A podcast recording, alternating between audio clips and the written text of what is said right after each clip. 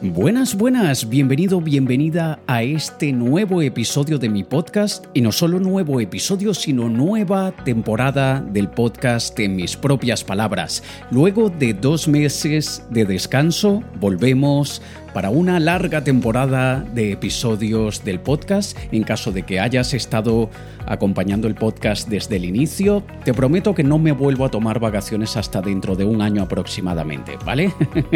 y si por casualidad eres reciente oyente del podcast y aún no lo has hecho, contáctame por privado en cualquiera de mis redes y dime que eres oyente de mi podcast porque me encanta saber que estás allí. También quiero agradecerle a todas las personas que durante este tiempo de descanso me escribieron preguntándome que si estaba bien, que si mi salud estaba bien, que si había abandonado el podcast. Pues aquí estoy de regreso, como ya tuve oportunidad de comentaros a muchos de vosotros que me habéis contactado por privado. Y el episodio este episodio de esta nueva temporada, el primer episodio que en realidad es el episodio 85 del podcast, tiene mucho que ver con este descanso que me tomé, porque debemos saber reconocer cuándo rendirnos y cuándo perseverar. Generalmente nos recomiendan que no tiremos la toalla, que no abandonemos aquello que hemos empezado, pero a veces es necesario. Sin embargo, lo peligroso es no saber reconocer cuándo debemos rendirnos y cuándo debemos perseverar. Y es por eso que hoy quiero compartir contigo principalmente varias señales que debes estar muy pendiente porque si las sientes en ti, podría ser algún indicio de que debas parar. Y luego al final te voy a decir otra cosita que Probablemente es una solución alternativa cuando te quieres rendir, pero espero que esto te pueda servir de mucho, especialmente en aquellos días más difíciles como todos tenemos, ¿vale? Hay varias señales que nos dicen que probablemente deberíamos o querríamos abandonar. Y la primera de ellas es porque tus valores han cambiado. Probablemente tú antes le dabas mucho valor a tu trabajo, a tu carrera profesional, hasta que has tenido un hijo o una hija y eso ha hecho que te replantees tus valores. Y ahora tu vida profesional no es lo más importante. Probablemente ahora lo más importante es tu hijo, tu hija.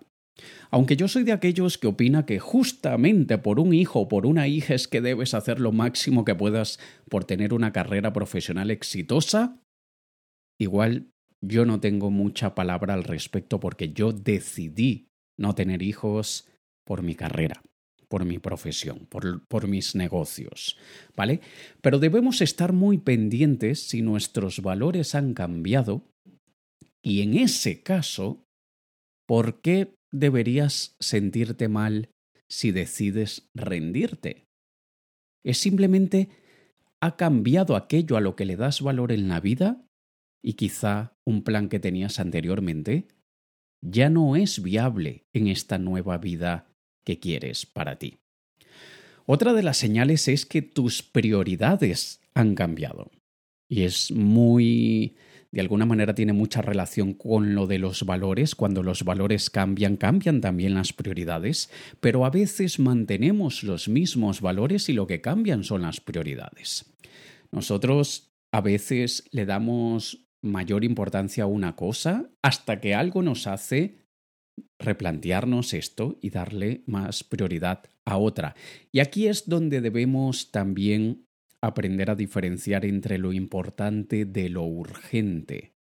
Porque hay urgencias, hay emergencias, hay imprevistos que hace que nuestras prioridades cambien. Yo estoy seguro que con todo esto que el mundo ha vivido recientemente, mucha gente tenía en su prioridad quizá descansar, irse de vacaciones ahora, cuando les toquen las vacaciones, en verano o cuando sea, y luego sus prioridades cambiaron porque una pandemia atacó al mundo y entonces ellos dicen, pues esto va a tener que esperar, porque ahora hay, hay otras cosas que son más importantes en este momento. No es que tus valores han cambiado, sino que tus prioridades han cambiado. entonces eso podría quizá ser algo a considerar para abandonar o desistir de eso que estabas queriendo conseguir. Obviamente, y atención, hago una pausa, un paréntesis. Obviamente, no es solamente porque mis prioridades han cambiado que me voy a rendir, no. Estos son varias señales que tú deberás evaluar, tú deberás pesar en tu balanza de decisiones y tú debes decidir basándote en tu contexto si esto tiene peso o no tiene peso, ¿vale? Otra de las señales es que tus metas han cambiado. Puede que tengas los mismos valores, puede que tus prioridades mm, no hayan cambiado, no, no hay nada, ningún factor que haya hecho que cambien tus prioridades, pero tus metas cambiaron, lo que tú quieres cambió. Y por eso es que debes y, debes permitirte, debes darte permiso de rendirte si tus metas cambiaron. Hay muchísima gente que pierde la mitad de su vida o más perseverando en algo que no es lo que quieren. Pero es como fue una meta que se pusieron hace 10 años y como no quieren ser de aquellos que tira la toalla y como probablemente su familia, la sociedad, amigos, ya le criticaron en algún momento y le dijeron, es que tú nunca terminas todo lo que comienzas. Y entonces esa persona dijo, pues nunca más, ahora sí que voy a terminar esto. Y se sacrifican, sacrifican toda la vida, como que si nos la regalan y como que si tenemos 500 años comprados y garantizados para cambiar cuantas veces nos dé la gana. Y esto es algo que nosotros debemos hacer por nosotros mismos. Evidentemente teniendo cuidado de no afectar a nadie que esté cerca, porque a veces al nosotros hacer un cambio radical de metas, podemos también afectar la vida de aquellos que nos rodean. Teniendo eso en cuenta, nosotros tenemos el derecho de dejar algo de lado si, nuestras metas cambiaron. Y hablando también de las metas, ya probablemente si me sigues desde hace mucho tiempo, lo he mencionado en varias oportunidades, otra de las señales es que tienes metas conflictivas. Quieres dos cosas, las quieres mucho las dos, pero entran en conflicto. Y como siempre pongo el mismo ejemplo de aquella persona que quiere tener muchísimo éxito profesional y ascender en su trabajo montar una empresa multimillonaria de reconocimiento mundial, pero al mismo tiempo quieren pasar la mayor parte del día con sus hijos, con su familia, dedicándose a sus hobbies. Lo siento, pero no no vas a poder, porque tienes dos metas que entran en conflicto. Y yo sé que algunas personas dicen, bueno, pero se puede conciliar las dos cosas.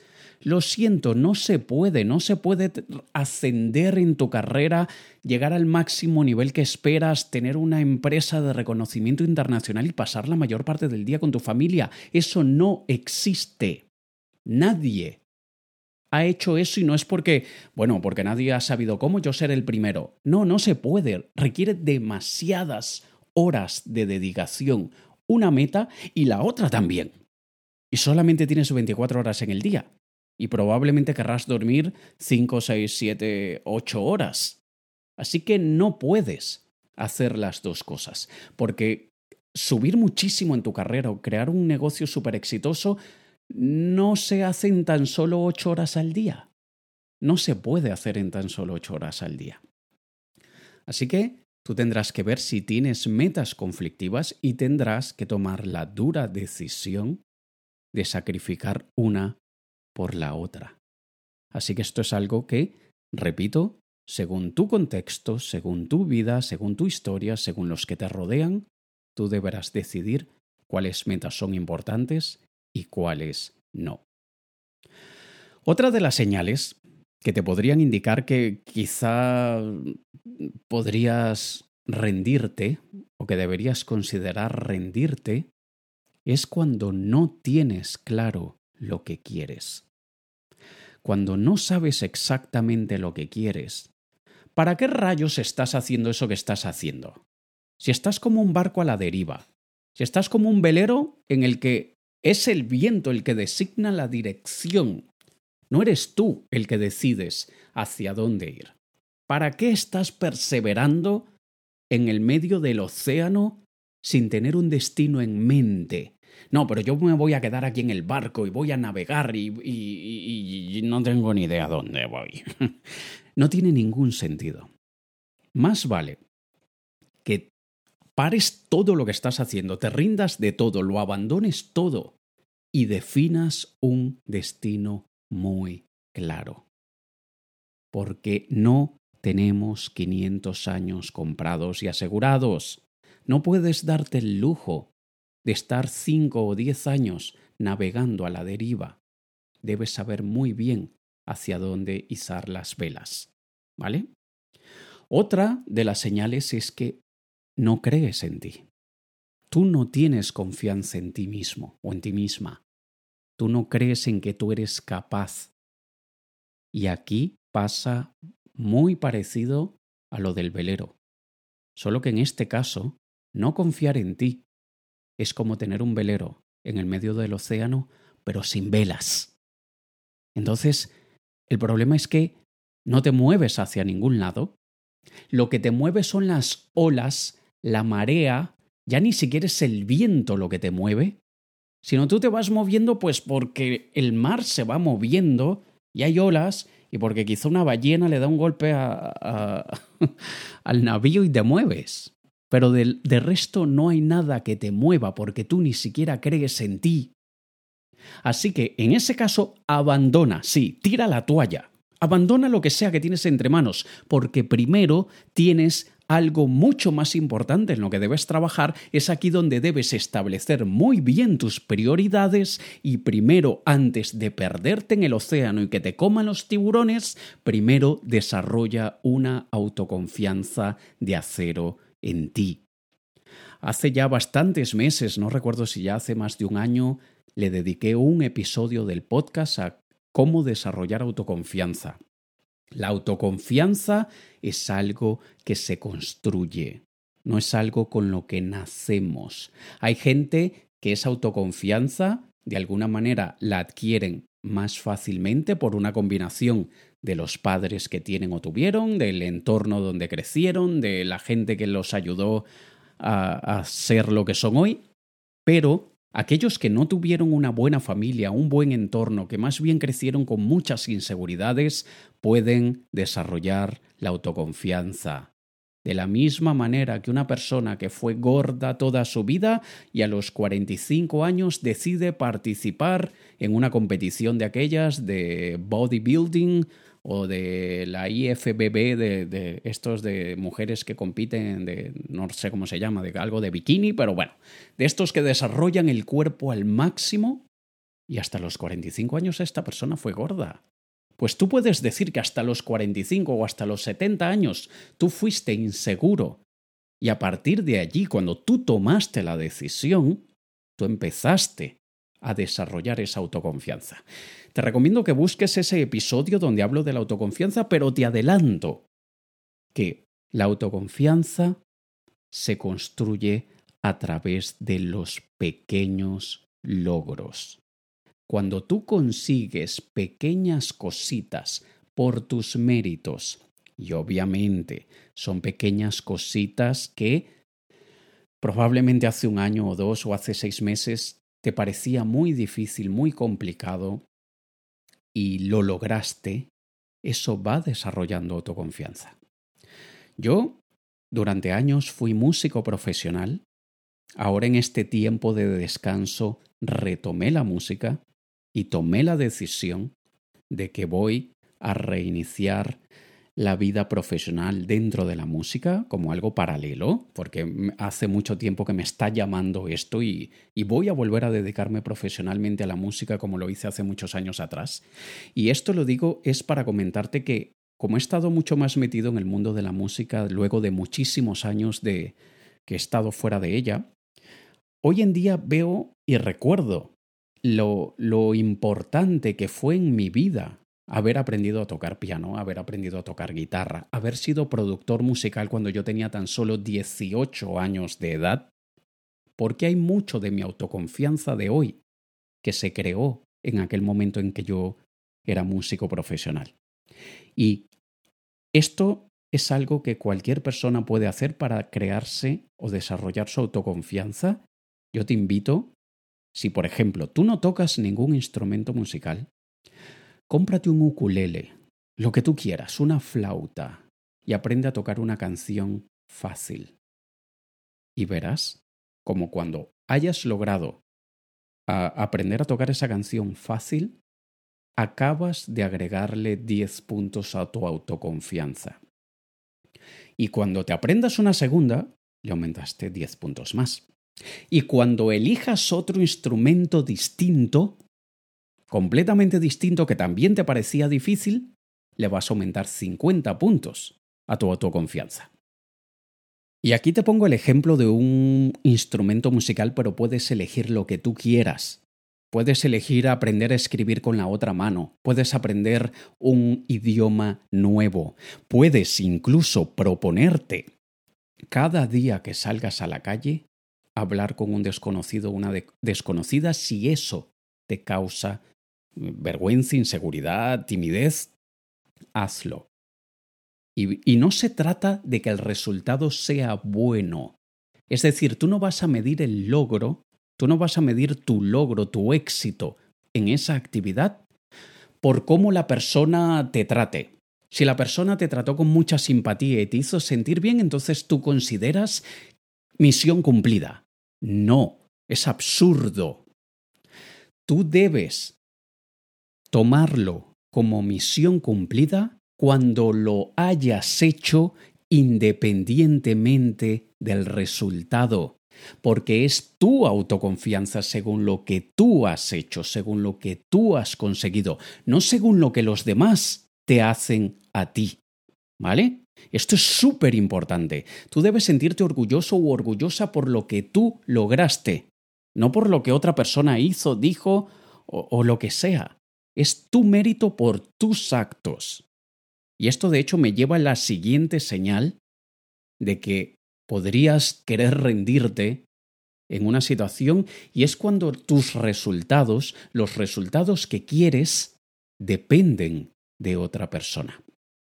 Cuando tú estás perseverando, perseverando, perseverando, pero el resultado depende de otra persona, ríndete, tira la toalla, porque el destino no está en tus manos, está en manos de otra persona. Y esto suele suceder muchísimo en el ámbito sentimental. Cuando alguien quiere mejorar su relación de pareja, por ejemplo, mejorar la relación con un familiar y de alguna manera esperan que todo vaya bien cuando el otro cambie, cuando el otro mejore las malas costumbres que tiene, cuando el otro o u otra, o sea, digo la otra parte, te demuestre que te quiere. Es absurdo. No, no vale la pena perseverar en esa relación. Tú tienes que poner tu grado de responsabilidad. Factores externos siempre tienen algo de responsabilidad en lo que obtenemos, pero piensa que es tu vida y eres tú el que decides cuáles son los factores externos a los que te quieres exponer y contra, contra los que quieres luchar. Y esto es algo que mucha gente, de alguna manera, no sé si por pereza, por comodismo o lo que sea, siempre lo dejan a merced de, de la suerte, el destino, el universo. Y casos como de estas personas que probablemente vivan en, no lo sé, en un país o en una familia que no fomenta para nada lo que ellos quieren conseguir, entonces le echan la culpa al entorno. Y se les olvida que ellos deciden cuál es su entorno. Ellos eligen su entorno. Yo lo he contado muchísimas veces en este podcast. Yo nací y crecí en un lugar que no fomentaba lo que yo quería conseguir. Que si yo me quedaba allí iba a tener que tirar la toalla. y yo decidí cambiar de entorno y decidí dejar a todos mis seres queridos y estuve sin ver a mi padre y a mi madre y a mis hermanos durante ocho años, ocho años sin ver a mi familia porque estaba quebrado y ellos también.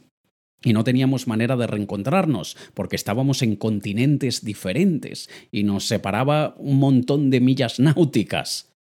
Pero eso fue algo que yo tomé en mis propias manos y yo decidí cambiar mi entorno. Yo no voy a dejar, en ese entonces yo no dejé que mis resultados dependieran de otra persona, dependieran de factores externos. Y como tengo conciencia que sí que hay una dependencia al entorno, una, una dependencia a esos factores externos, pues ya que eso influye, vamos a cambiar esos factores externos. Y es aquí donde los, los que lo quieren todo fácil dirán, bueno Alex, pero eso no es tan fácil. ¿Quién te ha dicho que es fácil? ¿Quién te ha dicho que, que fue fácil para mí pasar ocho años sin ver a mi familia? Pero tenía muy claro lo que quería, tenía muy claras cuáles eran mis metas, creía en mí, creo en mí y seguiré creyendo en mí, entonces el sacrificio merecía la pena. Así que esto es algo que, que debes tener muy muy claro y nunca echarle la culpa a nadie ni a nada, porque eres tú el que decides si sigues rodeado de esa gente o si sigues en ese lugar.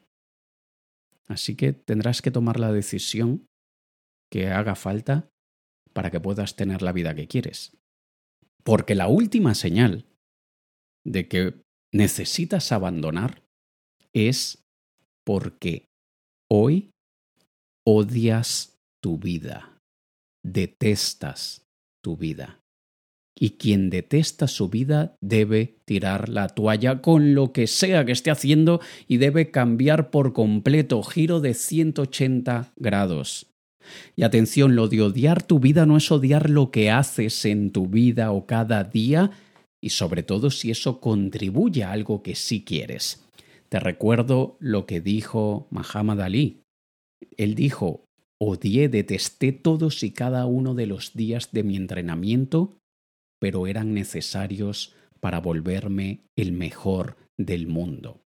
Él tenía claro que quería ser el mejor del mundo, y por eso se sometió al sacrificio diario y detestaba su día a día, pero sabía que era en favor de una meta que quería alcanzar. Yo no soy padre, pero sé, mi hermano es padre y tengo familiares que son padres y por mis mismos padres que me lo han dicho, yo sé que la tarea, la labor, el deber de ser padre o madre es complicada.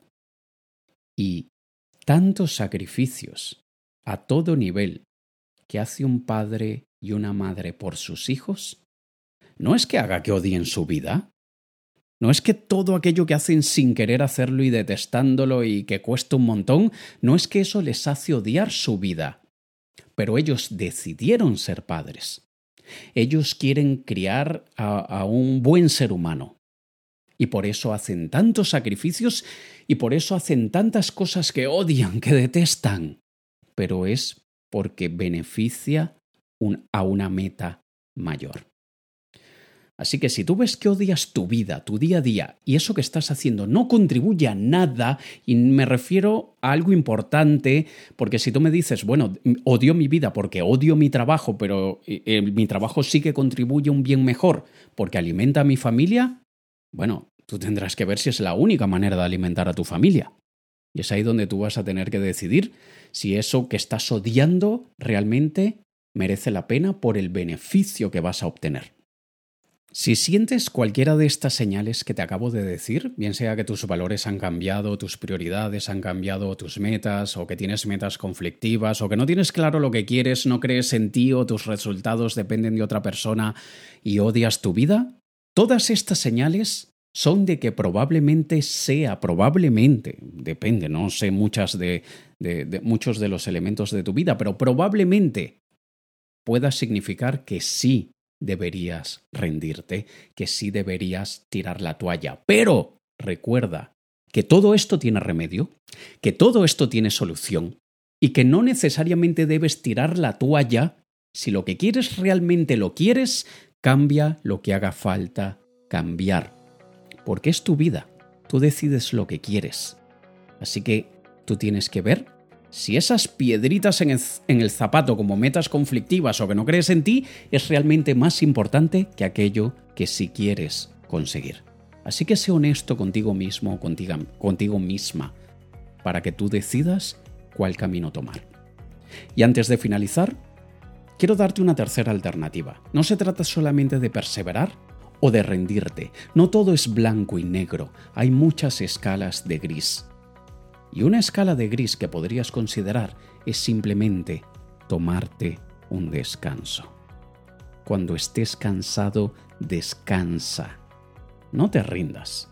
Muchas veces necesitamos descansar, hacer una pausa para ganar energías y volver a por todas con toda la fuerza y comernos el mundo. Y es eso lo que he hecho yo en estos últimos dos meses. He descansado y ahora tengo la energía para comerme el mundo y espero poder aportarte muchísimo en tu vida para que tú también puedas comerte el mundo. Nos escuchamos en el próximo episodio. Te ha hablado Alex Kay. Un saludo.